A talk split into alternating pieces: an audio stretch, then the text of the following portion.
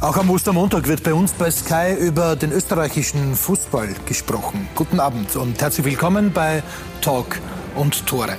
Die Vorfreude war groß auf die neue Zwölferliga, die Skepsis mancherorts auch. Was hat sie gebracht, die Ligareform? Wir wollen heute eine Zwischenbilanz ziehen nach knapp neun Monaten. Ich freue mich auf eine interessante Gesprächsrunde mit dem Vorstand der österreichischen Fußball-Bundesliga, mit Christian Ebenbauer. Guten Abend. Hallo. Mit Wolfgang Wienheim vom Kurier den Doyen der österreichischen Sportjournalisten. Mit Peter Klöbel, dem Fußballchef der Krone Zeitung. Abend. Guten Abend. Und mit Michael Fiala, Chefredakteur des Online-Portals 90 Minuten AT. Guten Abend. Ja, und Sie, liebe Zuschauer, können sich wie immer aktiv an unserer Sendung beteiligen. Fragen Sie, kommentieren Sie auf Instagram, auf Facebook oder auf Twitter. Die Ligareform für manche eine absolute Erfolgsgeschichte. Ich nehme an, auch für den Vorstand der österreichischen Fußball-Bundesliga, Christian Ippauer, oder? Ja, wie du schon richtig gesagt hast, das ist erst eine Zwischenbilanz. Also Erfolgsgeschichte und wir haben es gerade im Vorspann auch, Markus Kretschmer, am Ende der Saison gibt es das Zeugnis. Ich würde sagen, nicht einmal am Ende der ersten Saison, weil so eine Ligareform braucht auch ihre Zeit.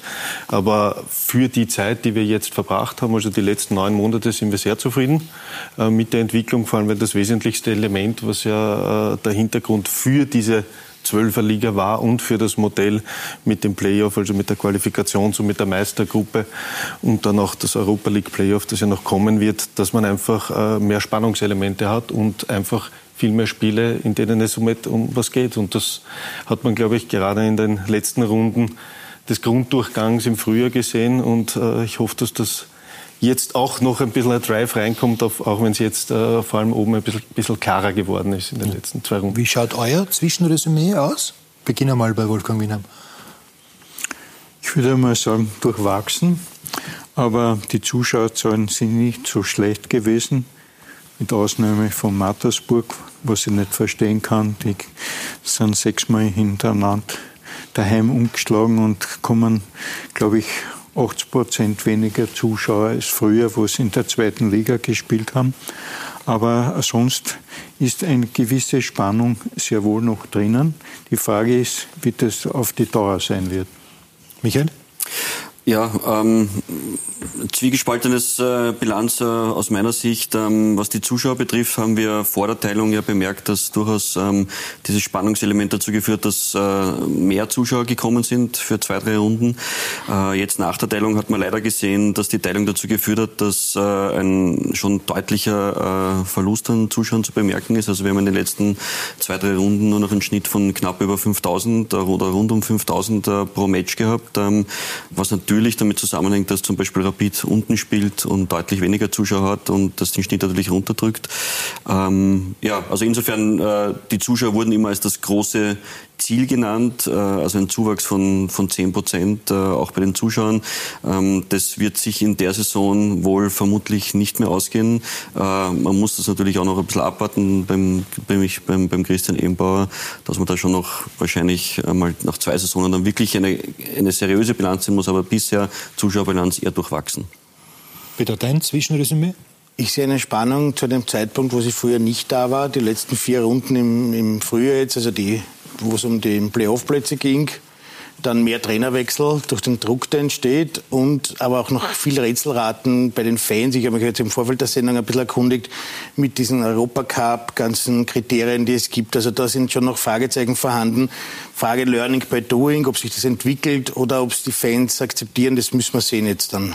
Ja, bleiben wir mal bei den Zuschauern. Äh, wurde von zwei Diskussionsteilnehmer gleich einmal in die Waagschale geworfen.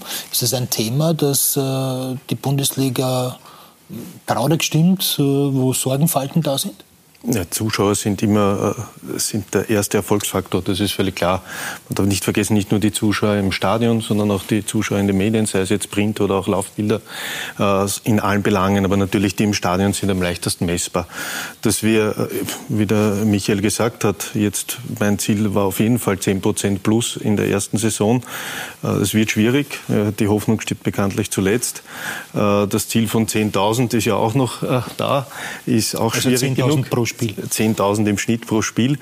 Äh, man darf nicht vergessen, wir, haben, wir sind schon einmal froh, dass wir zumindest ein Plus hatten im, im Winter. Das war mal wichtig und dass es, dass es bergauf geht. Was man auch nicht vergessen darf, und ist das mathematische Thema dahinter, weil wir rechnen natürlich auch durch, äh, dass eine Zwölferliga mit mehr Spielen rein mathematisch, durchrechnungstechnisch äh, schwieriger dann höher zu erreichen ist, weil wir haben, machen die Rechenspiele dann auch mit, wie wäre es, wenn wir mit zehn weitergespielt hätten, da wäre das Plus schon bei weit über zehn Prozent, also von der Saison. Also deswegen müssen wir natürlich noch mehr arbeiten daran, dass überhaupt äh, insgesamt, egal wie, bei wie vielen Spielen, zu jedem Spiel einfach viel mehr Spiele kommen. Und da gilt es, äh, glaube ich, auch in allen Belangen, die wie wir hier zusammensitzen in der Runde, weil auch von anderen Bereichen, also jetzt nicht aus dem direkten Funktionärswesen, eben im Medienbereich, dass der österreichische Fußball gut ist und äh, dass auch gut Fußball gespielt wird und dass interessanter Fußball gespielt wird und die Leute hoffentlich noch viel mehr im Stadion sitzen und auch vor den Endgeräten, Fernsehgeräten und den Zeitungen. Ja, wie gesagt, die Vorfreude, die war groß und Markus Glimmer zieht einmal eine Zwischenbilanz. Diese Liga-Reform. Mehr als nur ein Wort. Hier stecken ganz schön viele Diskussionen dahinter und nach fast einer Saison ihres Bestehens ist dann vielleicht auch einmal Zeit für ein bisschen Lob oder? Der Druck ist groß, das ist gar keine Frage. Aber ich glaube, es geht darum, wir wollen ja Spannung bieten, wir wollen Spannung für die Zuschauer bieten, wir wollen Spannung für die, für die Fans äh, in den Stadien äh, bieten. Und ich glaube, das ist bis jetzt gelungen. Wir springen zurück ins Jahr 2016, als aus einer gar nicht so neuen Idee diese Zwölferliga schon einmal gespielt äh, mit dieser Punktehalbierung. Ich kann mich erinnern, dass da äh, große Probleme gegeben hat, äh, phasenweise, weil äh, manche Vereine sich benachteiligt gefühlt haben. Ein Großprojekt für die Zukunft werden soll. Man merkt an dieser Entscheidung auch, dass der Fußball sich weiterentwickelt hat, dass es notwendig ist, weitere Schritte zu setzen. Aufbruchstimmung, Albtraum, Aushängeschild. Ich finde, dass eigentlich spannend genug ist. Das hat man vielleicht äh, zu Saisonbeginn gar nicht so gemeint, dass dieser sechste Platz oder der Strich zwischen Platz 6 und 7 so gefährlich wird für die Trainer. Ich denke, das ist heuer eben deshalb auch der Fall, weil sich Vereine dort in dieser Region aufhalten, von denen man es sich nicht erwartet hätte. Eine Runderneuerung, mit der der Druck steigt. Es ist eben doch alles gar nicht so einfach, wie mancher denkt. Wenn man vorhin weiß, dass es so ist, ja, holt man halt im Herbst ein paar mehr Punkte, wenn es halbiert werden. Böses Erwachen nennt man das dann. Und damit verbunden Trainerabgänge. Jede Menge. Wenn die Entwicklung so weitergeht, dann werden wir wahrscheinlich alle drei bis vier Monate ausgewechselt werden. Und äh, die Frage ist, wo das hinführt. Es sind die vielen Facetten, die Spannung versprechen. Denn es ist eine Liga, in der ein Orakel keine Chance hat. Eng beisammen, nichts ist vorherzusagen, ob vor oder nach der Punkteteilung. Hätten wir diese Punkteteilung nicht, äh, was wäre jetzt die Konstellation, dann wäre ich wahrscheinlich in einer ähnlichen Situation. Immer noch mit der Chance um den Europacup, aber ein Zittern um den äh, Europacup. Ähm, also äh, das ist für mich ein bisschen eine, eine, eine falsche Ausrede, würde man die jetzt anwenden. Eine Rangordnung, die gibt's nur ganz oben. Und irgendwann sind dann auch die letzten Machtspiele zu Ende gleichbedeutend mit dem ersten Praxisjahr nach der großen Ligareform. Also eines ist deutlich gewesen in dieser Saison, die Ligareform hat auf alle Fälle mehr Spannung gebracht. Bleiben wir mal sportlich. Äh, wurde diese Ligateilung vielleicht von den Mannschaften, von den Verantwortlichen, von den Trainern, von den Spielern unterschätzt? Ja, unterschätzt ist, glaube ich, schwer zu beurteilen, weil es die, die Erfahrung auch einfach gefehlt hat. Äh, ich glaube, es, es, wurden schon viele Vereine einfach äh, überrascht. Äh, das hat man gesehen. Es gab ja die, die Trainerwechsel äh, am laufenden Band. Ähm, insofern, und das, das kann ich zumindest aus, aus unserer Erfahrung sagen, was, was die Zugriffe betrifft, die Medien haben, glaube ich, davon schon äh, ziemlich profitiert durch diese Ligareform. Also die Zugriffe waren im Dezember, Jänner äh, so hoch wie noch, wie noch nie eigentlich, weil das ja eigentlich sonst eine Phase ist im Jänner oder Februar dann wo die Liga so ein bisschen dahin grundelt, wo sich noch keine Entscheidungen so, so abzeichnen. Das war dann schon, schon anders. Also ja, viele Vereine waren überrascht und denen hat auch, glaube ich, einfach äh, die Erfahrung gefehlt, wie sie dann reagieren sollen. Sollen sie am Trainer festhalten oder nicht? Die meisten haben nicht am Trainer festgehalten, wie wir gemerkt haben.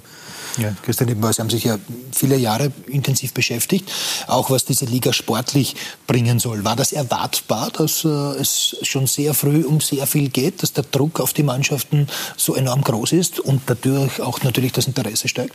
Das war genau das Ziel. Also das, das war die Hoffnung.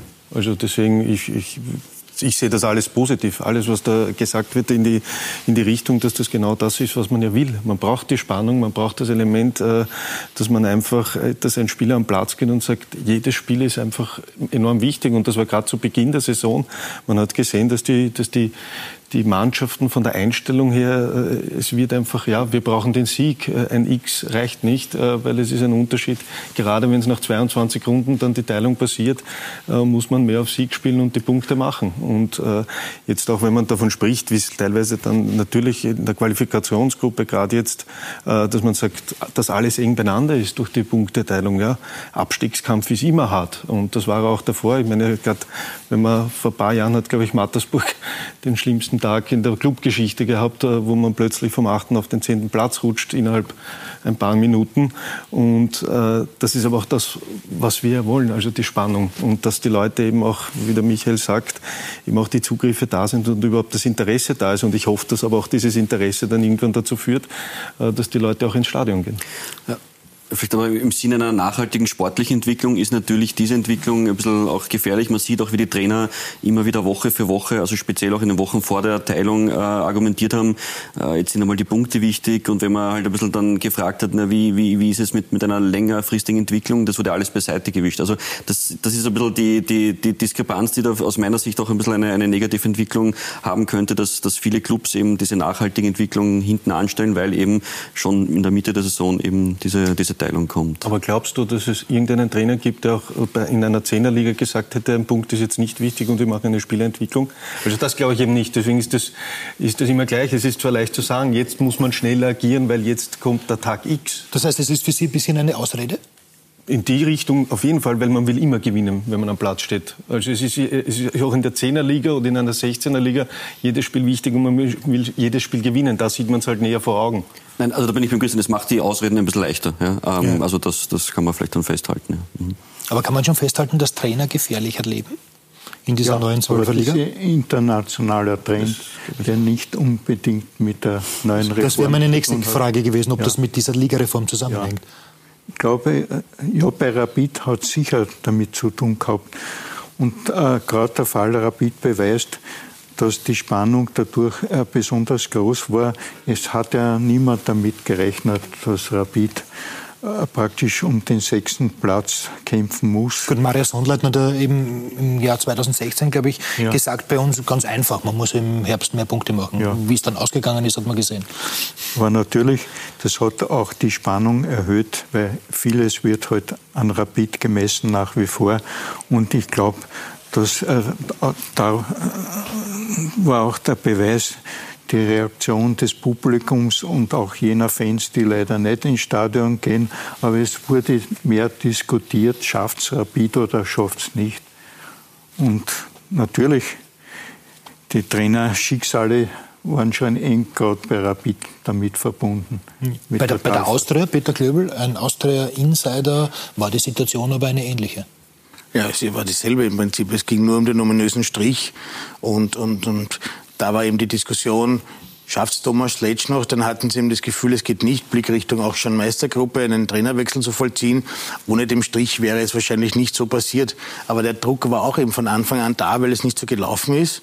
Und dann stehst du, jeder schaut immer nach 22 Runden, wo stehen wir. Es geht überhaupt mehr um diese Endplatzierung im Moment. Und das ist halt dann der Ist-Zustand und da wurde reagiert. Ohne den Strich bin ich nicht so sicher, ob der Thomas Letsch noch nicht jetzt noch Austria-Trainer wäre. Gut, also war ich, ich glaube auch, dass die, diese, diese Teilung schon zu Trainerwechseln geführt hat, die wir sonst nicht erlebt hätten. Vielleicht äh, hätte es trotzdem fünf, sechs gegeben, aber nicht alle, bin ich schon davon überzeugt. Ja. Also die Trainer, die Leidtragenden dieser Ligareform? Unter anderem. Und wer noch? Ja, ich habe es eh vorhin schon angesprochen. Also da sind wir wieder bei den, bei den Zuschauern, dass jetzt äh, nach der Teilung aus meiner Sicht die, die Spannung draußen ist. Äh, da hat auch die Punktehalbierung, zu der wir vielleicht auch noch kommen, äh, auch jetzt äh, nichts dazu beigetragen. Ähm, deswegen auch da sollte man vielleicht drüber nachdenken, Learning by Doing, was vorher schon angesprochen worden ist, äh, ob, das, äh, ob man das vielleicht auch mal äh, evaluiert, äh, welche Maßnahme wie gegriffen hat. Ähm, ja. Bleiben wir vielleicht zuerst ja. noch bei den mhm. Zuschauerzahlen. Äh, es gibt ja eine Steigerung, Christian mhm. Ebenbauer haben Sie angesprochen angesprochen. Diese Steigerung hat es ja auch zu einem Zeitpunkt gegeben, wo jetzt grundsätzlich einmal wenig Leute ins Stadion gehen, so zwischen November ja, und hat, März. Das war der wesentliche Punkt natürlich gerade in den, in den Frühjahrsrunden, was, was äh, enorm, aber das, also enorm von dem, da waren es glaube ich 522 im Schnitt pro Spiel, äh, wo man äh, jetzt im Schnitt äh, einfach mehr hatte. Im Herbst auch schon, nur trotzdem im Verhältnis war die allgemeine Steigerung jetzt von den Zuschauern, Zuschauern im Grunddurchgang aus meiner Sicht zu gering. Ja, also von dem, äh, was, man, was man sich erwarten konnte. Haben Sie eine Erklärung dafür? Ehrlich gesagt, derzeit noch nicht. Also warum? Es gibt eine ganz einfache Erklärung, die Infrastruktur. Wie sieht es bei der Austria? Ich meine, ein neues Stadion, mehr Zuschauer und die Problematik ist nicht neu, aber wenn nach wie vor Gästefans im strömenden Regen ohne, Tri ohne Tribünendach sitzen müssen, das lockt mir nicht ins Stadion, ehrlich gesagt. Kann man aber das nicht ist eine alte Diskussion, die hat jetzt nichts mit der Reform zu tun, aber je besser die Stadien, desto mehr Zuschauer kommen. Das können wir eh auch nehmen, aber das, äh, da kann man, das kann man, glaube ich, nicht über einen Kamm scheren, weil äh, gerade wenn man jetzt äh, St. Pölten hernimmt, wo ein niegelnagelneues Stadion steht und wo zwar ein großes Plus ist. Das ist und ja wo auch positiv. ein sportlicher Erfolg das ist ja das Positivste an der, an der Zuschauerentwicklung ist ja vor allem dass, dass die große Anzahl an Clubs. Also wir haben ja neun Clubs, die überhaupt ein, ein, ein höher als ein Plus haben und auch teilweise ein sehr hohes Plus. Also drei Clubs und eben gerade auch, auch äh, mit Rapid der Zuschauerstärkste Club natürlich dann äh, massiv ab. Wobei dann, dann liegt der Grund natürlich auf der Hand, das ist ja. die sportliche Misere.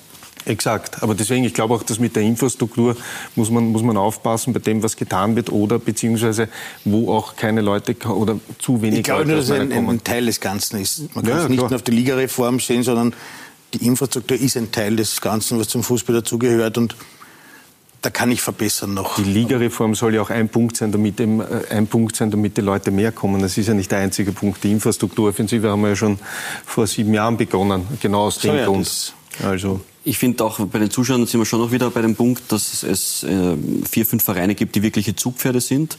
Das sind einfach die großen fünf Vereine, Rapid, äh, Salzburg, Sturm, Austria und der LASK. Und man hat einfach zum Beispiel jetzt gesehen, dass gerade bei der Austria oder bei Sturm und bei Rapid, äh, also bei Rapid haben die Ergebnisse auch nicht gepasst, aber bei Sturm und, und Austria, die waren ja durchaus oben dabei, Dritter und so weiter. Ähm, aber trotzdem waren die Fans nicht zufrieden und sind einfach auch dann nicht mehr, also man hat gesehen, wie das dann ein bisschen runtergegangen ist. Äh, da muss man sich halt einfach auch mal die Clubs äh, genauer anschauen, wie arbeiten die und spielen sie attraktiven Fußball. Und das sage ich, das, an, an dem fehlt es halt auch. Und das ist, glaube ich, noch immer ein, ein Zugpferd Nummer eins. Wenn die attraktiv spielen, dann kommen, glaube ich, schon deutlich mehr Fans, als sie jetzt in den letzten Wochen gekommen sind. Ja. Gut, es gab ja auch schon in den 80er Jahren eine Zwölferliga, damals oberes Playoff, mittleres Playoff, Abstiegsplayoff. Äh, wir erinnern uns noch, glaube ich, alle. Äh, ganz gut. Gewinnen am besten. War ein leichter ja, Zeitspiel. Im Jahr 1985, ja. als der jetzige Ligachef noch mit Wallen Haar als Rabbi-Nachwuchstalent aufgefallen ist, aber nicht nur wegen seiner Frisur, sondern weil er wirklich gut war. Aber damals hat man im ersten Jahr, wie man beschlossen hat, drei Playoffs waren da. Obere, mittlere und, und untere Playoff. Und da hat man im ersten Jahr eine wirklich enorme Zuschauersteigerung. Nur verglichen mit heute, ich habe mir das jetzt noch einmal angeschaut, damals hat Rapid oft bei Heimspielen gehabt nur 3.000, 4.000 genau Zuschauer. In der zweiten Liga waren die Zuschauerzahlen zumeist, also im mittleren und unteren Playoff waren sie dreistellig. Also da sind nicht mal 1000 Leute gekommen. So gesehen hat sich heute vieles zum Positiven entwickelt natürlich auch infrastrukturmäßig. Ne? Also, und, und damals war es, anfänglich war die Spannung da, aber mit dem Laufe der Zeit ist das immer mehr abgeebbt und dann, ich glaube 1993 hat man die, diese Playoff-Systeme endgültig zur Grabe getragen. nachdem der Gangl mit, mit VfB Mödling noch einen sensationellen ja, im, Mittler, noch, im mittleren Playoff genau, noch sehr stark war. Hingelegt hat. Lang, lang ist es her. Damals hat die Austria übrigens vor 2500 Zuschauern meistens gespielt. Immerhin. Stadion. Ja, immerhin. Also, aber es ist irgendwie eine mehr, dass damals irgendwie mehr Zuschauer waren. Das stimmt einfach nicht. Die Zuschauerzahlen gehen kontinuierlich nach oben. Entwickelt sich das auch in die richtige Richtung aus Ihrer Sicht? Nur möglicherweise nicht schnell genug? Ja, genau. Es ist das Tempo.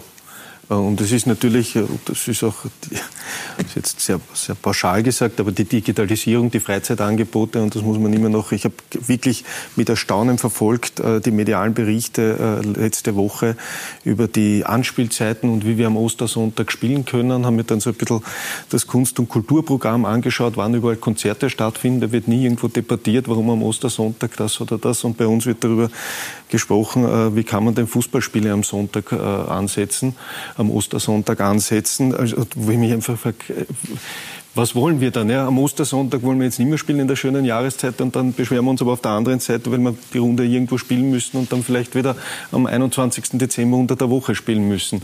Also das, das mit, mit, dem einzigen Unterschied, wenn ich kurz einhaken darf, äh, ein, ein, Kulturprogramm in der eigenen Stadt hat halt eine geringere Anreisezeit. Also wenn jetzt zum Beispiel äh, aus dem Westen wer anreist oder aus dem Osten nach den Westen und um 17 Uhr Spiele sind, dann kann man natürlich schon darüber diskutieren, ob dann die Heimreise noch so gestaltbar ist, dass es angenehm ist. Äh, klar, das liegt daran, dass man zwei, zwei unterschiedliche Mannschaften hat, aber trotzdem geht es ja darum, was für Möglichkeiten hat man. Und man muss immer sagen, wenn man sagt, das ist was schlecht, sollte man immer ein, aus meiner Sicht, oder ich lebe es zumindest so, dass man eine Lösung, eine Lösung dafür hat, wenn man sagt, ja, okay, das ist die bessere Lösung. Nur ich kenne keine bessere Lösung. Äh, und das ist, deswegen ist für mich der Vergleich oft hinkend. Das ist, oder beim Eishockey ist es zum Beispiel auch so, glaube ich, dass die hin und her fahren. Äh, oder dass da zwei Mannschaften beteiligt sind. Da habe ich auch nichts davon gelesen, dass jetzt gerade die Finalspiele sind, äh, sowohl am Ostermontag als auch am, am Ostersamstag. Oder Karfreitag. Nein, man kann ja prinzipiell auch festhalten, dass Spiele Champions League, Europa League um 21 Uhr unter der Woche auch ausverkauft sind, oftmals. Äh, also das ist ja, wenn es wichtig genug ist, findet es statt. Ne? Mir geht es ja bei dem Punkt um was anderes. Ich meine, es ist schön, dass Fußball so in der Öffentlichkeit steht oder überhaupt diese Plattform bekommt. Das ist ja wichtig daran. Nur die Frage ist, warum wird dieses Thema so pauschal groß gemacht innerhalb weniger Tage, äh, wo man im Prinzip, und das rede ich wieder vom Image, wie ist das Image des österreichischen Fußballs, wie wird Fußball dargestellt? Und ein mäßig Fußballinteressierter, der liest dann die Berichte und denkt sich, ja, eigentlich ein Wahnsinn. Aber zum Eishockey-Match gehe ich. Also so, so in die Richtung. Das, das ist teilweise äh, mein Gedankengang ja, dahinter. Aber wurde dieses Thema pauschal hochgekocht? Ich, meine, ich hatte den Eindruck... In meinem Pressespiegel war es okay. sehr prominent Gut. vertreten. Den Pressespiegel überarbeiten? Wobei ich sagen kann, das war im 85 Jahr genauso. Ja. Da wurde genauso kritisiert, wurde auch kritisiert, dass man auf Samstag nicht spielen darf und so aus religiösen Gründen. Während im Ausland hat es funktioniert beim internationalen Vergleich dürfen wir überhaupt ja, nicht mehr anstellen. Das ist deprimierend. Aber, ne? aber bleiben wir, gehen wir jetzt weg von Ostern und bleiben wir vielleicht gleich bei den Anstoßzeiten. Ja. Diese Anstoßzeiten 17 Uhr Samstag, 14.30 Uhr, 17 Uhr am Sonntag. Äh, findet ihr die gut? Ich finde faszinierend, dass der Sonntagtermin 14.30 Uhr so gut angenommen wird. Das ist ein neuer Termin, aber was ich höre, wird er beim Fan sehr gut angenommen. Ich weiß zum Beispiel von der Austria eben, der VIP-Club ist an, zu diesem Termin am vollsten von allen. Und auch die, die, die Spiele sind sehr gut besucht. Das hat mich bis jetzt am meisten überrascht, dass dieser Termin, aber vielleicht hängt das zusammen, Nachmittagstermin, da kann ich am Abend noch was mit der Familie machen, ist nicht der ganze Tag weg. Also der ist für mich eine positive Überraschung, der Termin. Wolfgang? Tja, ich schließe mich der Meinung an, wobei ich sage, früher vielleicht auch zu viel Nostalgie jetzt, aber ein sehr beliebter Termin war Sonntag 10.15 Uhr. Da sind immer wirklich viele Leute gekommen, auch, auch zu Spielen von Wacker, 6.000, 7.000 Leute am Sonntagvormittag. Ich weiß nicht, ob das heute noch realisierbar wäre. Ein bisschen muss man natürlich aufs Fernsehen auch richten. In, in der zweiten Liga wird sie versucht, da ist dieser Termin nicht unbedingt ja. der beliebteste, ja. glaube ich. Sonntagvormittag. Ja. ja. Deine Deine ja, also, Sichtweise, was die Anstoßzeiten betrifft? Ich meine, ich glaube, es ist ein Rädchen in dem Ganzen. Ja. Also ich äh, habe vorher schon erwähnt, ich glaube, wenn, wenn einem das wichtig ist und das Produkt gut, gut ist und auch, da sind wir auch wieder beim Image, dann, dann kommen die Leute und dann ist es egal, ob das um 14 oder um 17 Uhr ist, dann, dann wird es einfach stattfinden. Äh, ich war letzte Woche bei, bei Salzburg gegen Sturm, das war um 17 Uhr äh, und habe da im Vorfeld auch gelesen, dass der, der Bus von Sturm abgesagt wurde, mangels Interesse. Ähm, ja, und äh, ich habe dann nachgefragt, was, was da los ist und gesagt, naja, es ist halt äh, 17 Uhr das Match, dann ist es um 19 Uhr aus, bis man dann wegkommt, 20 Uhr, oder bis man dann nach Graz nach Hause fährt, ja okay, dann, dann wird es halt wahrscheinlich 23 Uhr sein, ähm, 24 Uhr. Ähm, das wird halt dann vielleicht die 3, 4, 5 Prozent äh, abhalten, die dann nicht dabei sind, wo man dann sagt, warum sind da jetzt nur 700 Auswärtsfans und nicht so wie vielleicht an einem guten Termin 1000 Auswärtsfans. Wobei das immer auch beim alten Thema wäre, Sturm Zweiter wäre auch der Bus gefahren. ja, ja, ah, ja, ja, ja, ist ja. wahrscheinlich Wie gesagt, so. Das sind ja eh mehrere Komponenten, die da reinspielen. Ne? Gerade bei Sturm aber mich würde interessieren, was die Liga sagt, die Resonanz zu da, da, den das Terminen. kann ich viel sagen, also, aber vor allem, ich möchte dort dann nicht zu, zu, zu weit ausholen. Aber die Anspielzeiten sind eigentlich das grundsätzlich wesentlichste Thema. Also für in, in, ich glaube in jeder Liga der Welt, äh, dass man sich überlegt, was sind die besten Anspielzeiten, weil es halt wirklich alle betrifft. Es hat Sportliche, es hat Zuschauer, äh, Gäste, also Gästefans, Heimfans, äh, Printmedien, Redaktionsschluss, Fernsehen. Also es ist wirklich, sind so viele Shareholder, die man da, die man da mit einbeziehen muss und die da, wo man, wo man mitbedenken muss, was alles möglich ist. Uns war einfach wichtig mit diesem Modell jetzt und äh, ich halte es für, für enorm richtig und gut, wie es jetzt ist, mit der Teilung einfach, mit den 3-3-Spielen, das war für mich der wichtigste Schritt, nämlich insofern, und da brauchen wir nur die letzten Jahre, wir haben jetzt immer nur im letzten Jahr der Vergleich mit 22 verschobenen Spielen äh, innerhalb einer Saison. Derzeit sind wir heuer bei drei, die aber auch eher außergewöhnliche nur zur Erklärung, Da geht es um den Donnerstagtermin Europacup nicht, und dann nicht nur, müssen die Spiele vom Samstag auf Sonntag gehen, genau. weil viele Fans äh, aus der organisierten Szene ja immer gern hätten, dass Samstagnachmittag genau. gespielt wird. Genau. Also das ist eigentlich in Österreich ein Ding der Unmöglichkeit. Das hatten wir, ja, vor allem in den Sommermonaten ja. hatten wir das in den letzten Jahren ja nie. Äh, deswegen haben wir teilweise drei, vier Spiele dann sogar am Sonntag gehabt, obwohl nur eins planmäßig gewesen wäre. Und da kommt für mich der wichtigste Faktor und warum wir auch zu diesem Modell gegangen sind. Und der war rein an die Fans gedacht, auch wenn die Auswärtsfans äh, es nicht mögen, aber für allgemein, und das ist die Planbarkeit. Also das ist wieder irgendwo Vorteil, Nachteil, äh, gleicht sich immer aus. Und wir haben jetzt einfach mit dieser Planbarkeit, mit dem, wie frühzeitig die Spiele festgelegt werden. Und wenn gerade ihr euch erinnert, wie wir letztes, in den letzten Jahren immer die Sternchen gehabt haben, das könnte sich noch verschieben. Das könnte sich so, da haben wir bis zu drei Sternchen gehabt, wie was, wo, wann hin verschieben werden könnte. Äh, und das fällt alles weg. Deswegen war mal diese Teilung auf drei Spiele am Sonntag enorm wichtig und das wird sich auch nicht ändern.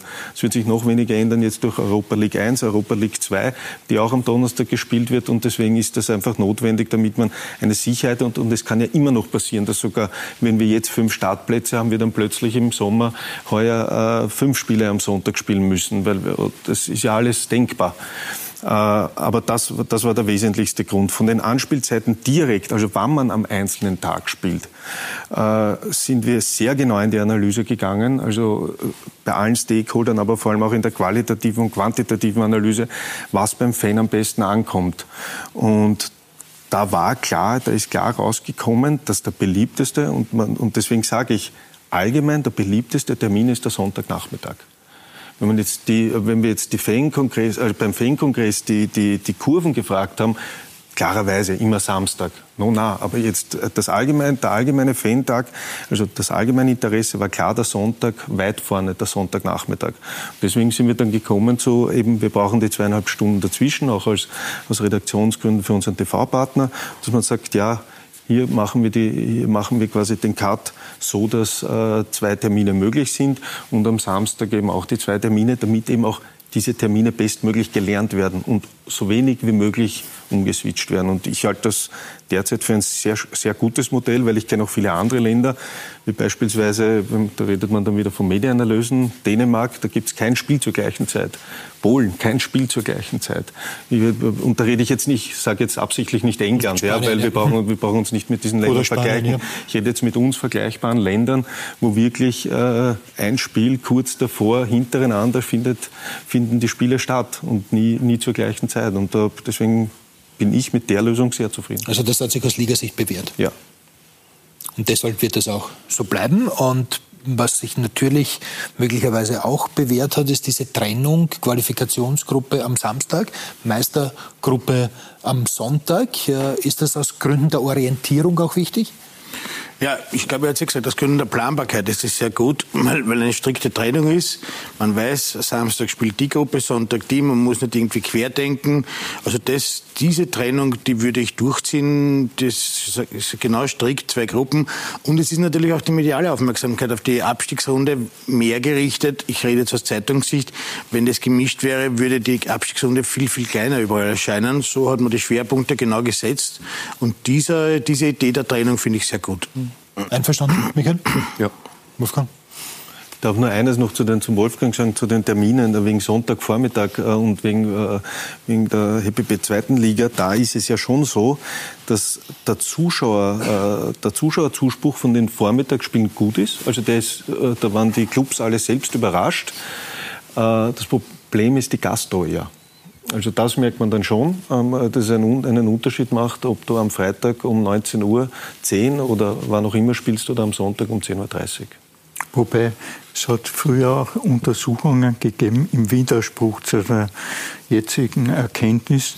Da war, hat sich herausgestellt in Umfragen, dass der Freitagabendtermin der beliebteste sei.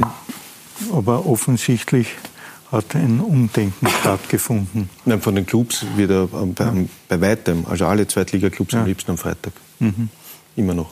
Nur ist natürlich in der Bundesliga auch, auch nicht machbar, weil äh, Donnerstag Europa League. Natürlich. Haben wir lange überlegt, davor. Äh, wir hätten. Gab es eine Zeit lang mit dem Freitagsspieler? Wir haben, wir haben sehr, wir haben bei der Ausschreibung sehr, sehr lange den Freitag überlegt. Das war die Planung, dass man sagt, man geht mit einem Spiel am Freitag rein.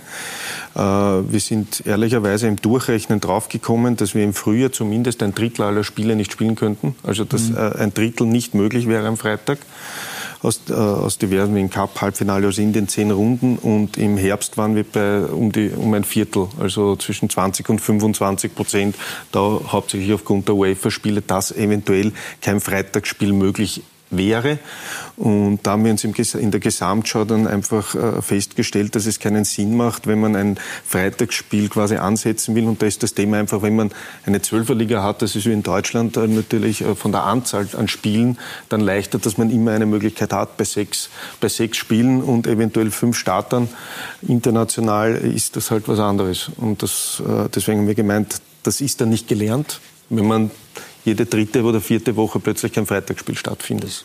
Das macht keinen Sinn. Obwohl von den Clubs gewünscht, äh, ja. grundsätzlich für positiv gehalten worden wäre. Und der zweite Vorteil ist natürlich, dass es immer noch den Zweitligatag gibt, äh, wo nur zweite Liga ist. Gut, gibt es äh, natürlich auch die Diskussion im Netz und da gibt es eine Frage an Christian Ebenbauer.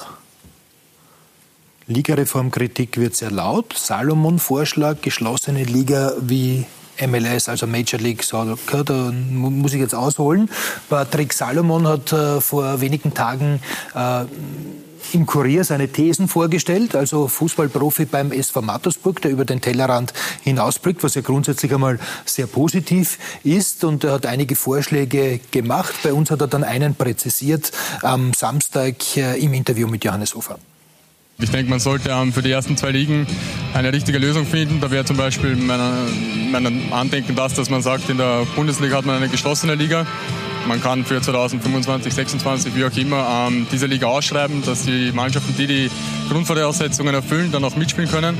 Wie gesagt, ein zum Beispiel 7000er Stadion überdacht, das dann natürlich auch den Zuschauer mehr oder weniger ähm, ja, trocken hält. Ähm, für die zweite Liga könnte man vielleicht ein bisschen ein Konzept nehmen aus Italien mit der Primavera, dass man eben die Mannschaften, die in der Bundesliga mitwirken, ähm, da eine U21-Liga spielen, mehr oder weniger, wo dann natürlich auch die Nachwuchstalente gefördert werden und die dann ja, am gleichen Tag mehr oder weniger die Liga dann ähm, auch spielen. Bekommen Spieler genug Gehör? Ja, das weiß ich nicht, das werden wir dann nach dem Interview sehen. Findet er Gehör bei Ihnen? Ja, ne, absolut. Ich finde es auch gut, wenn, wenn, wenn äh, Vorschläge kommen, wenn äh, mitgedacht wird und wenn mitdiskutiert wird. Und äh, wichtig ist mir aber schon zu sagen, wir haben alle eingebunden. Also ich glaube, wir waren so breit aufgestellt bei der Ligenreform in der Einbindung von sämtlichen beteiligten Personen, sei es jetzt Spieler, Trainer, Journalisten, äh, Schiedsrichter, Landesverbände. Also wir haben niemanden auslassen und es hat jeder die Möglichkeit bekommen, äh, an dem Prozess mitzuwirken. und das ist natürlich auch weiterhin so, dass man sich alles anhört. Zum Vorschlag selbst ist ja auch nicht neu, also das Rad wird selten neu erfunden. Wir hatten ich glaube, ja gab einmal ein Bundesliga-Projekt 2000, 2000 oder? Das war, ja, also das war irgendwann Mitte der 90er. Und das Projekt, äh, wenn man, wenn man da ein bisschen in den Protokollen von damals stöbert, äh, dann kommt man schnell drauf, das Projekt ist von allen Seiten und auch medial für sehr gut gefunden worden. Das ist nur an einem Punkt gescheitert an der geschlossenen Liga. Also, dass man dass gesagt wurde, man macht, wir sind in Europa, es gibt Auf- und Abstieg. Äh, wenn jemand den sportlichen Erfolg hat, dann soll er da auch die Möglichkeit haben, aufzusteigen. Wir kennen auch den Ursprung der Ligenreform, der ja ursprünglich aus der zweiten Liga kommt, die ja die viel heiklere Position ist, dieser Flaschenhals zwischen, zwischen also wie, wie wächst die Pyramide und, und dass man da überhaupt gesagt hat, es Direktaufstieg, das Stichwort Direktaufstieg. Äh, und das ist ein Grundsatz, der von vornherein äh, wirklich festgehalten wurde, ist, Grundsatz, Aufstieg muss möglich sein. Also das, äh, da haben wir, das ist sehr, sehr schnell festgestellt worden und gesagt worden, nein, wir fangen eben nicht an, jetzt auch investorentechnisch, Franchise-Modell wie bei der NFL oder gibt es ja, gibt's ja mehrere Modelle in, im Fußball in Europa muss einfach auch der von ganz unten, wenn er sportlich erfolgreich ist, die Möglichkeit haben, aufzusteigen. Gehört der das Vorschlag, auch dazu?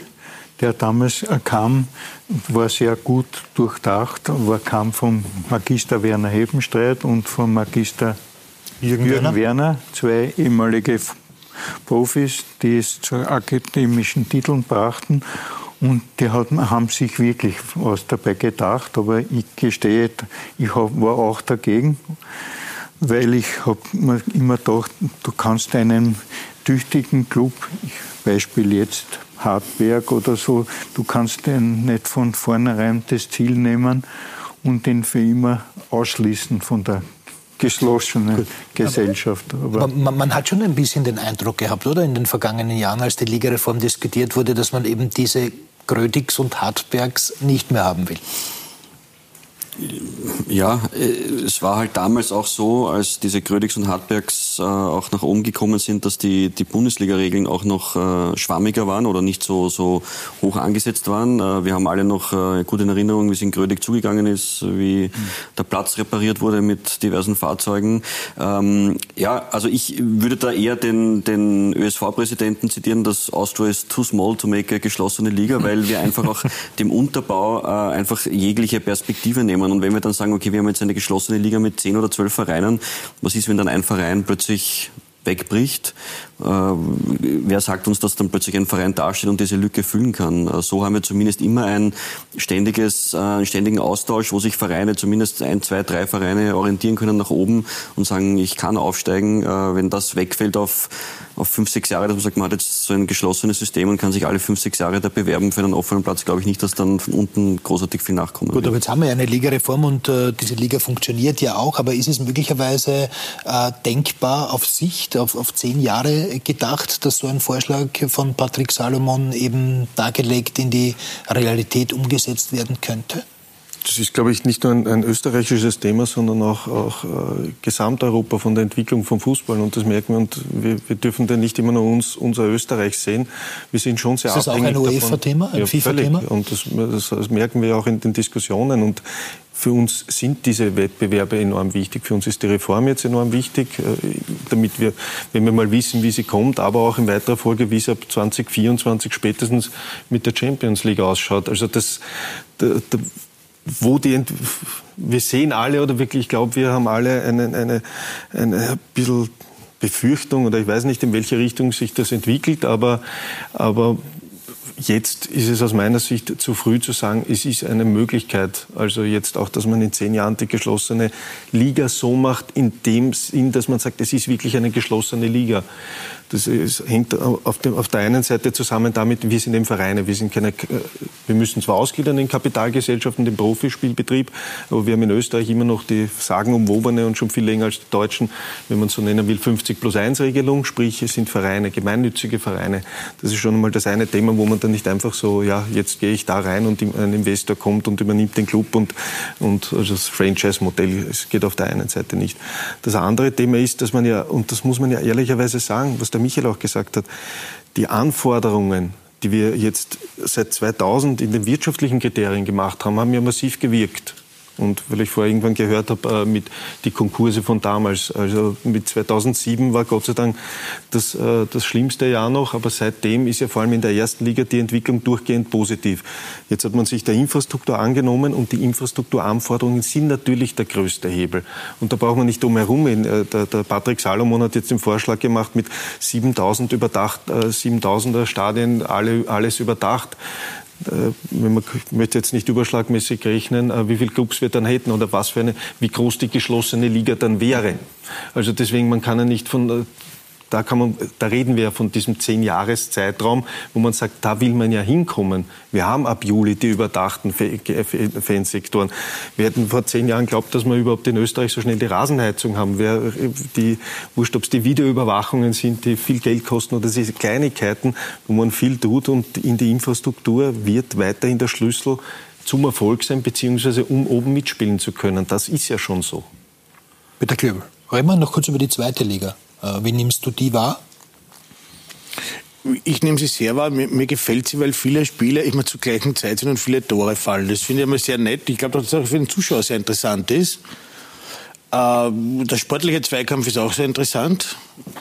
Es ist halt immer das Problem mit diesen Amateurmannschaften. Ich befürworte, dass sie dabei sind, aber die haben halt keine Aufstieg- und Abstiegsmöglichkeit und, und hängen auch ab von den oberen Clubs, Beispiel Innsbruck, wir haben schon diskutiert. Es wird halt verwässert alles ein bisschen. Wir brauchen sie, damit sich die jungen Talente entwickeln können. Aber da müsste man vielleicht überlegen, ob es nicht doch auch Zuckerl gibt für diese Amateurmannschaften, dass man da noch was machen kann aus der Liga.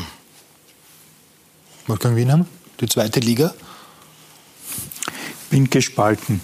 Auf der einen Seite sage ich ja, stimmt, man braucht sie unbedingt, um der Jugend eine Plattform zu geben, sich weiterzuentwickeln. Auf der anderen Seite fürchte ich, dass sie auch medial bei uns ein bisschen untergeht.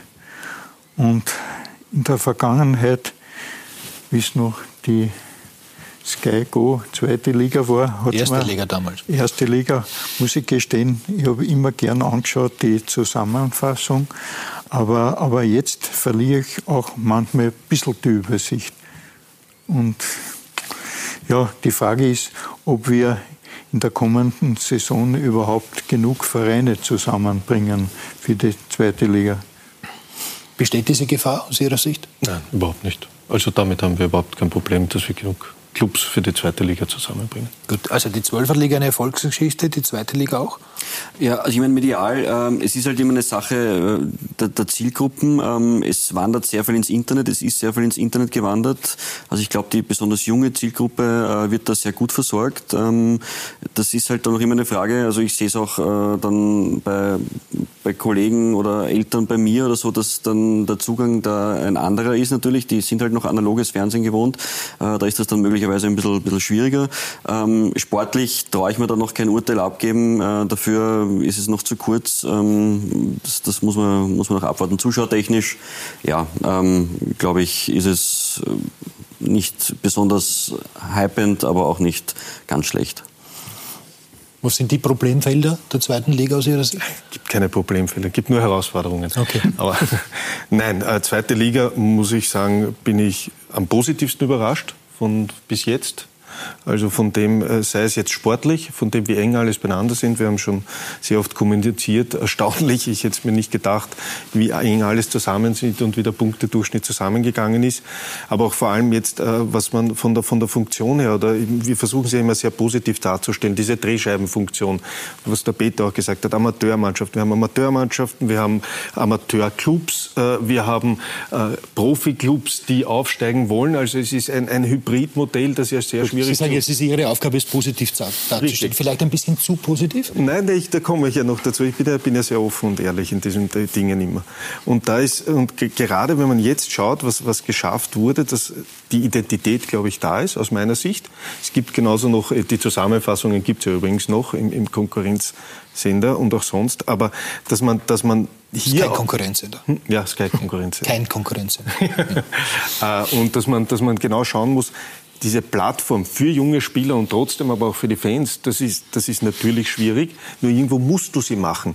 Und umso schwieriger ist dann, wenn man, weil da kommen wir auch noch zu dem Vorschlag von Patrick Salomon mit, dem, äh, mit der Primavera, wo ich war im, im Herbst noch eingeladen äh, mit dem ÖFB und Landesverbandskollegen in Rom beim italienischen Verband, wo wir genau über die Primavera diskutiert haben.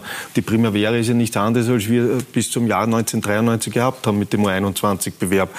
Und das war genau das Jahr zufälligerweise, wo ich 18 geworden bin und genau nicht mehr in die U21, also rausgefallen bin, also persönlich noch leidtragend war, aber inhaltlich mittlerweile sage, völlig richtig, weil heutzutage in welchem Alter fangen Spieler an, im Erwachsenenfußball Fuß zu fassen? Und wie lang macht es Sinn, einen Spieler gerade in einem kleinen Land wie Österreich, in der, die spielen von der normalerweise spätestens ab der U12, dann vielleicht bis zur U20, U21 immer dieselben Leute gegeneinander. Das ist zu lang. Also aus mein, das ist meine persönliche, das sage ich jetzt einmal was Sportliches. Und deswegen ist, glaube ich, das Modell hier, dass wir sagen, es ist überhaupt die Entwicklung, dass die jungen Spieler relativ schnell in den Erwachsenenfußball kommen und jetzt eben auch in der zweiten Liga wieder die Möglichkeit haben, auf bestmöglichem Niveau diese Erfahrung zu sammeln.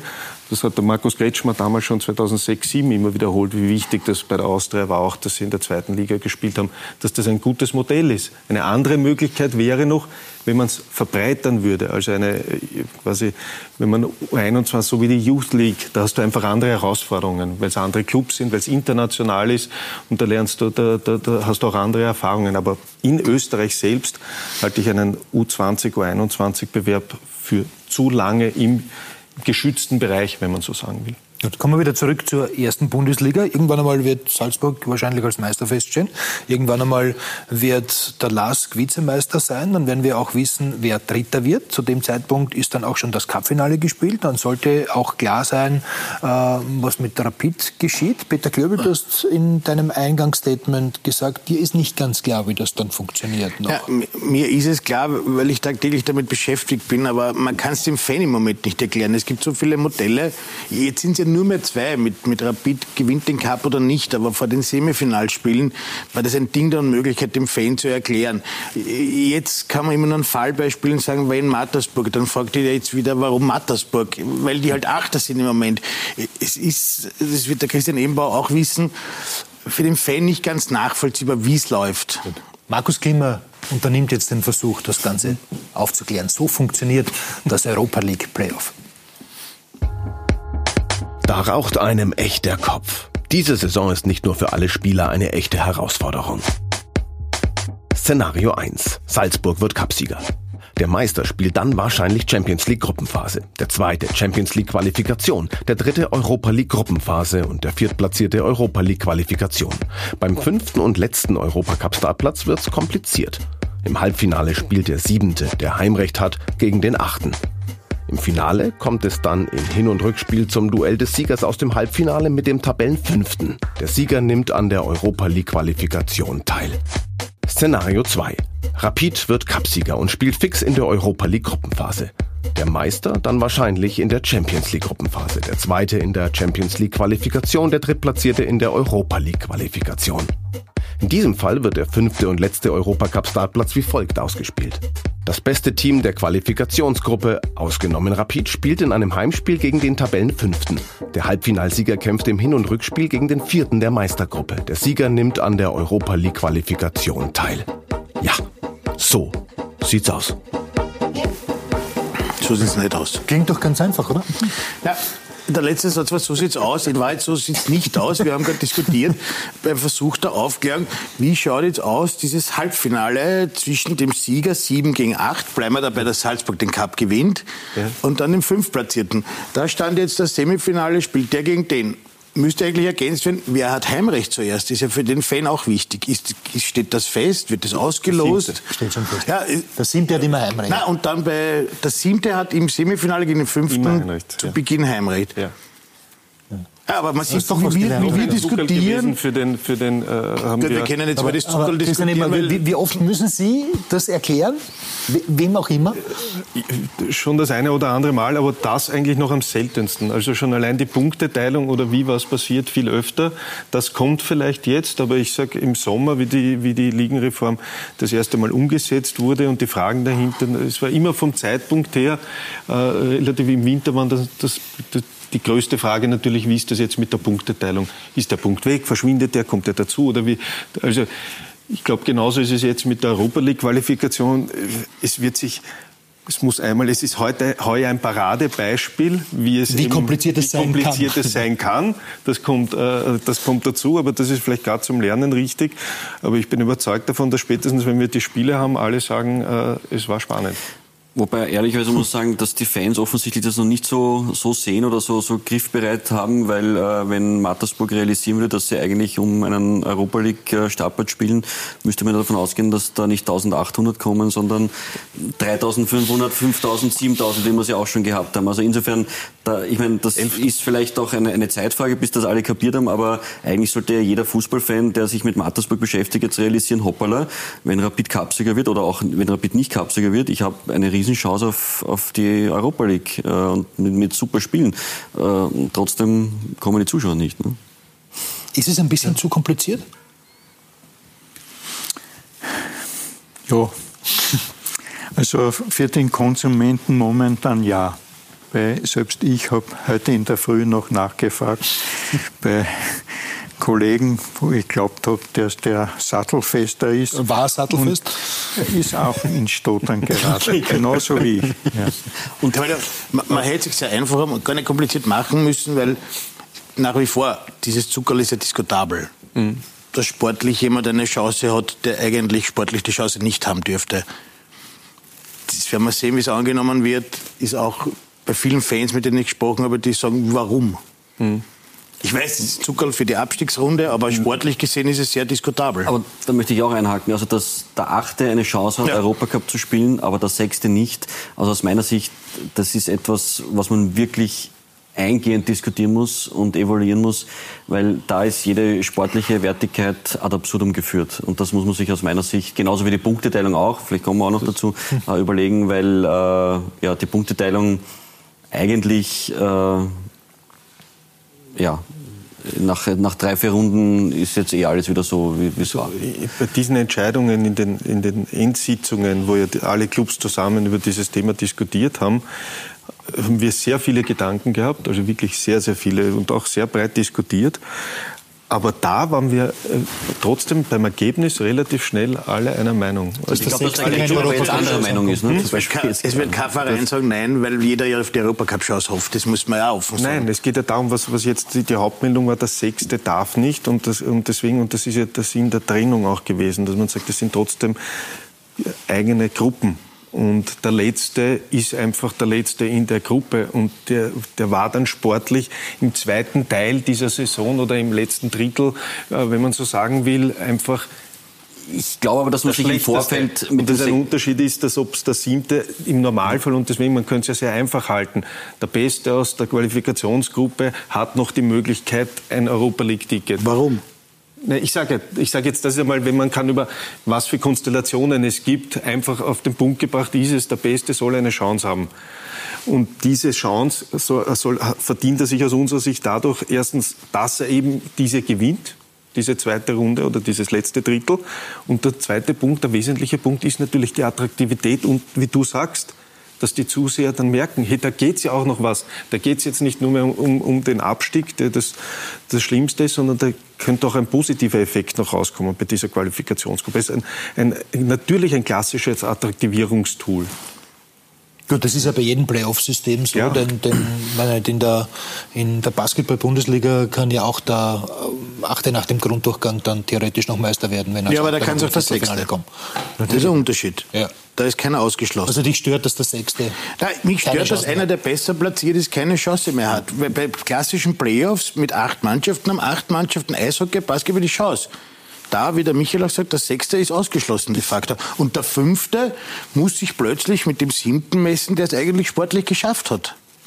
Ich glaube, dass es im Vorfeld deswegen äh, nicht wirklich hat ein, ein nicht geschafft. In Normal, es Im Normalfall hat er es geschafft. Wenn er nicht das Playoff spielen muss, das wäre er dabei. Halbfinale ist immer der, ist normalerweise einer, der Nein, es nicht ich, geschafft ich rede hat. nicht von der Relegation. Wenn ich fünf Startplätze habe, ist der fünfte dabei. Ja, Im aber dann ist, ja, Klassenkampf dann, den ersten dann ist ja 7 gegen 8. Wenn der Cupsieg Ich, unter nicht, gibt ich, rede Halbfinale. ich rede davon, dass es 7 gegen 8 nicht gibt. Er meint im Vorjahr. Weiß ich, der fünf, Strich, fünf klassisch, das- sportlich, ja, klassisch ist der fünfte ja, klar, dabei. klar. Und auch noch ganz kurz, ich glaube auch, warum das, war das im Vorfeld jetzt eigentlich äh, kein Thema, weil sich niemand mit dem sechsten Platz jetzt großartig identifiziert. Ja? Also man sagt halt dann, zwölf Vereine stimmen ab, ja der Sechste, na gut, der hat halt dann kein Startrecht. Ja? Und jeder glaubt, ne, Sechster pff, werde eh nicht sein, bin ich halt Siebter oder Achter oder ich bin eh Vierter oder Dritter. Also ich glaube, dass, dass diese Erfahrung, die wir jetzt machen, glaube ich schon aus meiner Sicht einen, einen Diskussionsprozess braucht, weil die, die sportliche Wertigkeit, finde ich, sollte noch immer an oberster Stelle stehen. Und äh, aus meiner Sicht ist es nicht einzusehen, dass ein Sechster gar keine Chance mehr hat. Also, Gut, aber wenn wir schon über die Punkteteilung gesprochen haben, es war offensichtlich auch nicht der Sinn dieser Reform, dass der Fußball äh, gerechter wird, oder? Eine Meisterschaft. Ich glaube, der Sinn war, äh, ihn attraktiver zu machen. Und wenn es Rapid die Chance wahrnimmt, dann bin überzeugt, kommen dann 15.000 bis 20.000 Zuschauer wieder. Und dann ist der Zweck wieder erfüllt damit, mit dieser Idee. Natürlich, gerecht ist nicht hundertprozentig, das stimmt. Ist die Gerechtigkeit ein bisschen auf der Strecke geblieben? Ja, man hat auf jeden Fall Einschnitte gemacht eben zur Attraktivierung. Das auf jeden Fall. Äh, nur es geht ja nicht verloren. Also es ist ja, äh, es ist ja trotzdem so, dass die Punkteteilung halbiert und fügt es en- enger zusammen, aber am Ende kommt der Punkt ja dazu, wenn er tragend werden würde. Also es ist ja deswegen, das ist glaube ich ein bisschen das Bild einfach. Und das haben wir, das ist auch statistisch sehr oft äh, bewertet worden. Sind wir mit dem Klassiker gewesen, wie oft passiert es überhaupt auf der einen Seite? Kann es passieren, dass der siebte, wir hatten das in Holland, war das Beispiel, da ist gleich im ersten Jahr, soweit ich es im Kopf habe, passiert damals mit, mit Alkmaar und Enschede oder ich weiß nicht mehr. Und, äh, aber das ist, und wie oft passiert es auch, dass die Punkteteilung am Ende wirklich äh, noch Relevanz hat, also dass nicht dasselbe Ergebnis rauskommt. Das war immer, also nicht, nicht im einstelligen Bereich. Ich werde jetzt Christian Imbauer nichts Neues sagen, aber vor ungefähr 30 Minuten hat er gesagt, jeder Sieg in der, in der Vorrunde quasi ist super und toll und wichtig. Und dann nehme ich den Clubs den halben Sieg weg. Das ist das, was ich am meisten kritisiere. Ich will nicht das Auf- oder Abrunden, sondern es ist sportlich, nimmst halbierst du denen. Gut, aber Und eines das- muss ich immer sagen, äh, die Clubs, die sich jetzt darüber beschweren, äh, dass ihnen ein Punkt weggenommen wird, die haben ja diese Nein, ich rede, auch nicht ich rede überhaupt nicht von dem Punkt, ich rede davon, dass einfach halbiert wird. Eine Leistung, die du über 22 Runden erbracht hast, wird halbiert. Und es gibt natürlich auch, ich, ich bin gespannt, ich hoffe, dass es keinem Verein einmal passiert. Es kann einmal passieren, dass ein Verein eine Verletztenserie bekommt. So, und dann hat der Verletzte und durch die Punkteteilung verliert er sehr viele Punkte. auch. Und da ist auch wieder das Wort Gerechtigkeit fällt da. Man, man kann es keinem recht machen, aber diese Punkteteilung ist für mich auch sehr diskutabel. Michael Fierl ist offensichtlich auch kein Freund der Punkteteilung. Na, also ich finde, die sportliche Wertigkeit sollte noch immer an, an höchster Stelle stehen und da sollte die Punkteteilung eigentlich aus meiner Sicht kein Thema sein. Wie wird es bei den Clubs angenommen?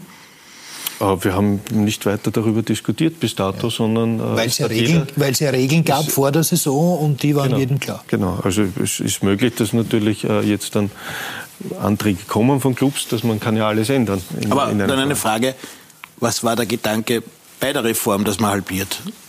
Ja, um spannend zu Da machen. muss ja das- das die natürlich, ja, ist, äh, also war, glaube ich, das klassische Beispiel heuer ist ein Riesenunterschied, ob der Lask jetzt mit vier Punkten Zweiter ist oder mit neun Punkten Zweiter, mit der Wahrscheinlichkeit äh, noch äh, den, äh, den Erstplatzierten abfangen zu können oder nicht. Geschweige denn bei den Plätzen drunter, ob es der letzte ist oder der, der, der fünfte oder vierte oder der letzte Europa League Startplatz. Also das ist ja völlig klar. Also das ist äh, vom, vom Bild her und von der Möglichkeit, wenn der Lask vor drei Wochen nicht 2-0 verloren hätte, sondern 2-0 gewonnen hätte und plötzlich nur einen Punkt hinter Red, Red Bull Salzburg gewesen wäre, dann ist das, glaube ich, ein anderes Bild von der Spannung und auch von der Attraktivität, als wenn es äh, dann sechs Punkte gewesen wären. Apropos Spannung, apropos Attraktivität, dieses Europa League Playoff. Wir schauen mal ganz kurz auf den Terminplan der Schlussphase der Meisterschaft. Die letzte Bundesliga-Runde, Quali und Meistergruppe, wird am 25. Mai gespielt, das ist der Samstag. Dann gibt es am Dienstag drauf ja. das erste Spiel des Playoffs. Da trifft also, vorausgesetzt Salzburg gewinnt den Cup, äh, der siebente auf äh, den fünften. Mhm. Nur zwei Tage, auf den achten natürlich, auf den, nur zwei Tage später muss dann der Sieger schon wieder antreten gegen ja. den einen, der sich aber äh, nach dem Samstag doch ein paar Tage ausruhen durfte. Äh, ja. Bleibt das so, wie es ist? Ja, es bleibt so, wie es ist. Ist das, das so ist, beschlossen? Ist das, ist das, glauben Sie, dass das jedem Club klar ist? Ja, wir haben sehr intensiv darüber diskutiert. Das ist natürlich ein großer Punkt gewesen. Es liegt nur daran, dass ja Abstelltermin ist. Also, dass ja dann die, der FIFA-Abstelltermin ist für das Nationalteam und es deswegen keine andere Möglichkeit gibt. Und deswegen äh, hat man sehr darauf geachtet, dass die Pause für beide gleich ist. Also, aber es es wäre allen lieber, wenn es anders wäre, Gut. aber es war nicht anders möglich. Macht es aber beim Duell Simper gegen Achten dann für den, der aus der Quali-Gruppe kommt, noch schwieriger natürlich. Richtig.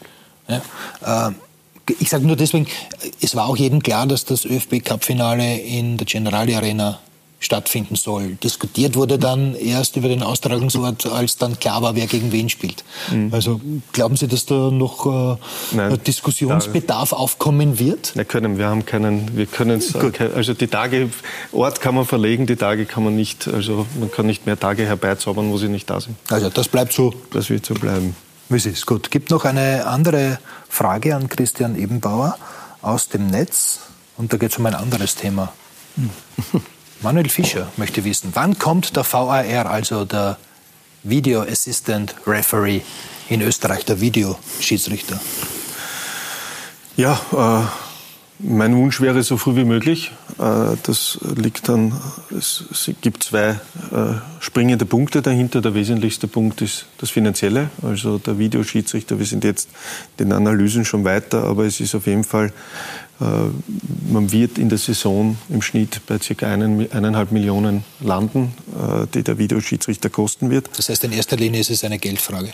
In, in, erster Linie ja, aber es gibt noch eine zweite Linie. Das hängt von der Dauer ab, weil Geld ist die Frage, wie schnell man es äh, zur Verfügung gestellt bekommt oder wie schnell die Clubs bereit sind, dass man sagt, wir müssen woanders einsparen und äh, wir wollen den Videoschiedsrichter. Der zweite Punkt, weshalb es aber sowieso längerfristig ist, von der FIFA selbst vorgegeben ist der Prozess zumindest neun Monate. Und zwar und das äh, 60 Probespiele? Es sind 65 Probespiele, ja. soweit ich es im Kopf habe, äh, die voll durchgespielt werden müssen. Aber das Wesentlichste ist ja die Ausbildung. Also, und äh, das äh, Schiedsrichter, wir, wir suchen Schiedsrichter. Ich hoffe, es wollen viele junge Menschen wieder Schiedsrichter werden. Und natürlich auch weiter, umso mehr braucht man. Man braucht einen Video Assistant Referee, man braucht einen, einen Video Assistant Referee Assistant, sprich zwei Schiedsrichter pro Spiel mehr. Sprich das Personalthema und die Schulungen dahinter benötigt auch Zeit. Uh, unser Ziel, das wir auch im Dezember schon gesagt haben, ist spätestens eben uh, nach, nach der jetzigen TV-Vertragsperiode, sprich uh, nach den vier Jahren. Wir setzen aber alles daran, dass es hoffentlich früher funktioniert. Also das klare Commitment ist ja da. Ja. Wie der Schiedsrichter soll eingeführt werden. Das ist grundsätzlich, Sicht, ja. grundsätzlich einmal gut. Ja, also ich, da bin ich ganz beim Christian Eber so schnell wie möglich. Äh, ich fände erschreckend, wenn das erst nach dieser TV-Periode kommt. Also das wäre, finde ich, ein, ein ganz schlechtes Signal. Äh, ich sehe da zwei zentrale Punkte. Ähm, einerseits die, natürlich die Finanzierung über die, die Bundesliga haben wir ja schon angesprochen. Äh, wir haben das in einem Interview schon im Dezember kurz durchgerechnet oder ich habe es mir versucht auszurechnen. Also wenn die österreichischen Bundesliga-Vereine zusammen einen Umsatz von ca. 150 Millionen Euro erwirtschaften, dann reden wir von einem Prozent des Budgets Budgets von Vereinen, ähm, also eineinhalb Millionen Euro, ja, das ist viel Geld, aber ein Prozent des Budgets ist jetzt nicht die Summe, wo man äh, die Hände über den Kopf zusammenschlagen muss. Und das Zweite, äh, indirekt, äh, also nicht direkt angesprochen, sondern indirekt, wir reden über den ÖFB, wir reden über das Schiedsrichterwesen und ich glaube, da ist der ÖFB generell gefordert. Äh, wir haben ein Nachwuchsproblem. Wir haben generell im Schiedsrichterwesen in Österreich, glaube ich, ein ganz schlechtes Standing international gesehen. Äh, und auch hier äh, verweise ich auf Schweizer Modell. Ähm, der Schweizer Verband hat im ersten Jahr den, den Videoschiedsrichter, glaube ich, soweit ich weiß, ganz finanziert und ab dem zweiten Jahr dann halb finanziert. Also, in der Schweiz wird es im Sommer eingeführt. Ja, genau. Ja. Ähm, insofern ja, wird sich auch der ÖFB mit einem Budget im zweistelligen Millionenbereich vielleicht auch überlegen müssen müssen, was er dazu beiträgt. Wolfgang Wienheim, klares Ja zum Videoassistenten, so schnell Klares wie möglich? Ja, aber ich frage mich, ob nicht auch die technischen Voraussetzungen seitens des Fernsehens dazu notwendig sind, weil ich weiß, in Spanien und Deutschland und England, also in Deutschland wird mit wesentlich mehr Kameras übertragen als in Österreich. Stimmt das? Es sind aber es sind sechs, ja. sechs vorgeschrieben und wir sind immer über den sechs. Mhm. Also das ist mhm. wir sind, von den technischen aber, Voraussetzungen vom TV-Bild sind wir gut aufgestellt. Aber ich, ich hatte die Befürchtung wie der Uli Hoeneß, dass dann die Wirtshausdiskussionen verstummen. Das wird, war ein Irrtum, wie ja, sich jetzt zeigt. Das wird genauso die spätestens seit der Weltmeisterschaft in Russland. Und ich muss sagen, natürlich waren die Schiedsrichterleistungen an diesem Wochenende sehr unter dem Durchschnitt, aber ich beobachte es oft in Spanien samt Videoreferés. Da wird genauso daneben gepfiffen von Schiedsrichtern, die Profis sind, die das x-fache verdienen. Und es hat sich nur eins dort herausgestellt, dass der Unterschied jetzt mit Videoreferé ist es so, dass die Zahl in Spanien in der Primera Division die Zahl der Heimsiege um 10 Prozent zurückgegangen ist. Okay. Das ist, das ist interessant. Aber kommen wir nochmal noch mal zurück äh, zur grundsätzlichen äh, Bereitschaft der Liga, den Videoassistenten einzuführen. Äh, zahlen muss es ja die Bundesliga, demnach äh, die Clubs. Ähm, ist es den Clubs auch klar, äh, dass sie dann möglicherweise aus diversen Töpfen weniger bekommen, dass sie diesen Video Assistant Referee schnellstmöglich finanzieren müssen? Die Diskussion im Dezember war, dass wir wollen und dass wir jetzt, das ist genau dieses Thema, deswegen auch der TV-Vertrag, das Thema, dass jetzt quasi mit dem, äh, dass jetzt die zentralen Gelder ja verteilt oder beschlossen wurden, mehrfach. Und jetzt haben wir dann in, in, in weiterer Folge, entweder man nimmt zweigt da was ab, weil aus den Zentraleinnahmen oder jeder Club schüttet was ein. Irgendwoher muss das Geld kommen. Oder man kann ihm gleich sagen, das ist halt das einfachste Mittel, weil da ist in keinster Weise verplant. In einem neuen TV-Vertrag wird es vorab gezogen. Das ist, deswegen ist einmal dieser Schritt der erste gewesen. Und wir werden jetzt sicher in den nächsten Monaten weiter diskutieren, äh, welche anderen Möglichkeiten wir haben der Finanzierung. Ich frage mich deshalb, weil die Liga soll ja auch schon Angebote eingeholt haben. Also soll da auf äh, ja, äh, einem guten Informations Stand sein und da soll es ja durchaus Diskrepanzen geben. Also da gibt es den Ferrari und dann äh, den Golf. Ja, wenn man es dann runterbricht, ist es gar nicht, ja. ist es gar nicht, ist die Diskrepanz gar nicht so groß. Ich habe mich gerade letzte Woche wieder mit dem Schweizer Kollegen äh, unterhalten, die das deutsche Modell wählen, zum Beispiel mit eigenes Studio anmieten und nicht mit den Übertragungswegen vor Ort, das natürlich viel kostenintensiver ist, weil man ständig mieten muss. Also da sind wir eh schon eher auf den, auf den Thematiken, dass wir natürlich sagen, nein, für uns kommt nur in Frage, Tage eben mit, den mit dem eigenen Video Assistant Referee Bus, Bus quasi vor dem Stadion. Äh, und, und, aber von den technischen Voraussetzungen, welche Modelle gibt es ja auch wieder, muss man auch wieder aufpassen, weil die FIFA ähm, will ja zertifizieren. Also welche Unternehmen. Mhm. Und das wird sich vom Preis her dann relativ, glaube ich, schnell die Waage halten, wenn man sagt, äh, wo ist was und wird sich schnell einpendeln und ist auch so, wie ich es jetzt bei den, bei den Ligen, die es jetzt schon durchgeführt oder eingeführt haben äh, oder am Einführen sind, äh, ist das alles in derselben Range circa. Aber da würde mich interessieren, was, was, was sagt der ÖFB in den letzten Monaten zum Thema Video Assistant Referee? Muss ja auch ein Interesse daran haben, dass das kommt. Ja, nein, da sind wir, ich will da gar nicht dem, ich sage, wir wollen sehr schnell, also wir sind, wir sind, wir sind in Gesprächen. Wir haben gerade letzte Woche wieder darüber gesprochen und ich hoffe, dass wir schneller sind als. Aber ist dem ÖFB bewusst, dass er die Geldbörse öffnen muss? Oder, oder wie das nicht? Ich meine, Wir diskutieren alle Möglichkeiten. Du Aber bringst den Bundesliga-Vorstand jetzt in Bedrängnis, glaube ich.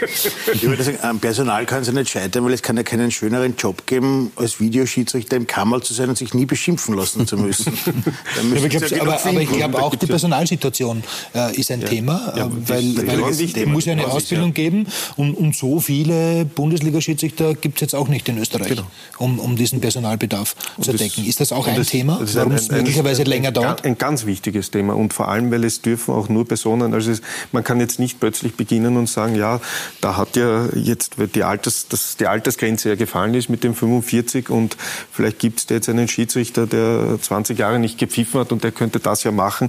Also das ist schon FIFA-Vorgabe, das geht nicht. Es können nur aktiv also aktive Personen, die im Schiedsrichterwesen noch aktiv sind und nicht quasi wieder reaktiviert werden. Also das, das, das sind die Einschränkungen schon, äh, schon sehr, sehr hart. Äh, aber das sind die, die, wichtigsten Gespräche derzeit, dass wir auch das Feedback bekommen und damit in Gesprächen sind, wie lang der ÖFB, wie viele Personen brauchen wir, wo kommen die Personen her und von der Einteilung. Weil wir haben jetzt schon immer die Thematik, welcher, welche Person aus welchem Bundesland welches Spiel pfeifen darf.